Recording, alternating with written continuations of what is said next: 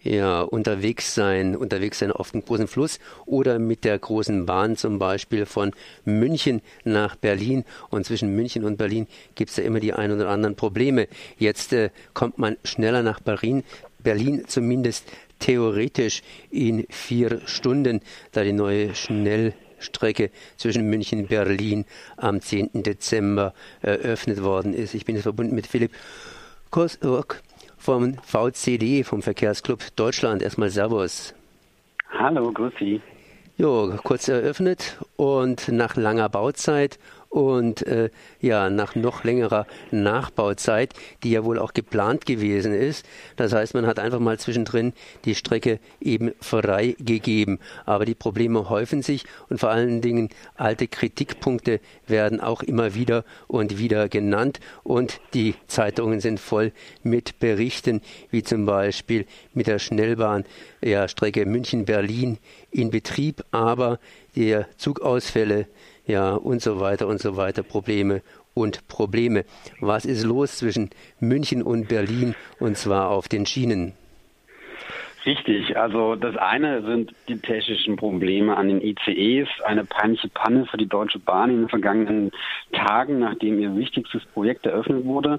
Ich gehe davon aus, dass die Deutsche Bahn in der Lage ist, diese technischen Probleme an den Zügen im Laufe der nächsten Tage zu beheben. Es bleibt aber ein Problem bei dem ganzen Charme, die diese Strecke hat für alle Menschen, die tatsächlich zwischen Berlin und München reisen, ist diese Strecke sicherlich von großem Vorteil. Ich gehe auch davon aus, dass die insbesondere den Flugverkehr, den Inlandsflugverkehr hier deutlich auf die Schiene verlagern wird.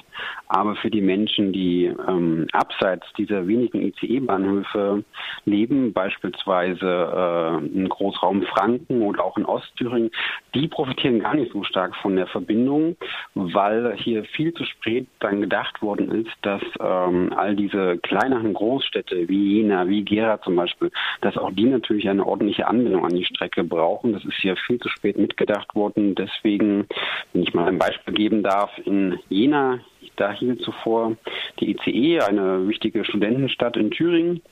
Und äh, der ist jetzt auf die Neubaustrecke gewandert. Die, für die Jenaer also ein echter Verlust. Die sind jetzt abgekoppelt. Dann kommt noch hinzu, die müssen jetzt mit dem Regionalzug bis zum nächsten ICE-Bahnhof fahren. Dort können sie aber gar nicht direkt umsteigen, sondern müssen erst einmal 23 Minuten warten, um dann mit dem ICE schnell weiter zu reisen nach München für diese Region also keine, genau das Gegenteil von schnellen Reisen. Probleme, die man eigentlich hätte vermeiden können. Ähm, eigentlich vermeiden hätte können, ist gut. Äh, soweit ich weiß, war die erste Planung irgendwie so eine Strecke zu bauen, die in etwa Fluglinie war zwischen München und Berlin und dann später entsprechend nach einer gründlichen politischen Diskussion äh, sich in eine Beule verwandelt hat. Genau, also diese Strecke hat ja schon eine sehr lange Geschichte. Das ist äh, ein Kind Anfang der 90er Jahre. Deswegen nennt man äh, das auch das Verkehrsprojekt Deutsche Einheit Nummer 8. Das ist also ähm, eine, war eine politische Entscheidung Anfang der 90er Jahre, dass diese Strecke kommen soll und wo sie langlaufen soll. Und da hat man äh, entschieden, nicht äh, die direkte Luftlinie zu nehmen, sondern äh, über die über Erfurt zu fahren, also über die die Landeshauptstadt von Thüringen Thüringen. Das war eine politische Entscheidung und äh, damit einherging dann auch, dass äh, diese Strecke relativ aufwendig äh, den Thüringer Wald an einer breiten und hohen Stelle queren musste. Und ähm, deswegen hat man eine hohe Anzahl von Brücken und von Tunneln errichten müssen. Das hat diese ganze Strecke vor allem so teuer gemacht. Ist, die hat am Ende 10 Milliarden Euro gekostet. Das ist schon ein stattliches Sümmchen. Dafür kann man heute tatsächlich sehr schnell reisen, aber wir dürfen nicht vergessen, dass äh, das Schienennetz ist sehr viel größer und es gibt heute ein größeren Investitionsbedarf in das gesamte Schienennetz denn je.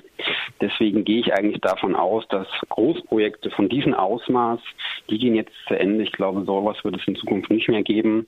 Der Bedarf ist vielmehr äh, in vielen kleinteiligen Projekten, die ebenfalls äh, zu Fahrzeitgewinnen für die Fahrgäste führen können oder dazu führen, dass diese Überlastung der Strecken, die wir heute in vielen Regionen sehen, dass die abnimmt und dadurch auch ähm, die Verspätungsanfälligkeit, das, was die Fahrgäste Fahrgäste oft so stört und stresst, dass äh, die endlich mal verbessert wird. Jetzt ist die Strecke eröffnet worden, das heißt zumindest fahren die ersten offiziellen Züge, wenn die denn fahren. Auf der anderen Seite ist die Strecke immer noch eine riesengroße Baustelle. Das heißt, da wird gebaut, dort wird gebaut. Äh, wenn ich richtig gelesen habe, also mir ist das Gebiet natürlich nicht so präsent, äh, fahren die Züge noch nicht auf der offiziellen Strecke, sondern teilweise noch auf den alten Gleisen, weil halt da zwischendrin irgendwelche Sachen fehlen, beziehungsweise noch nicht vierspurig ausgebaut worden ist. Wann soll denn die Strecke sagen wir mal so, endgültig oder quasi endgültig fertig sein? Ja, die eigentliche Schnellfahrstrecke, mit der man tatsächlich von äh, Berlin nach München und zurückkommt, die ist für sich genommen jetzt fertig. Also das eigentliche Projekt ist abgeschlossen.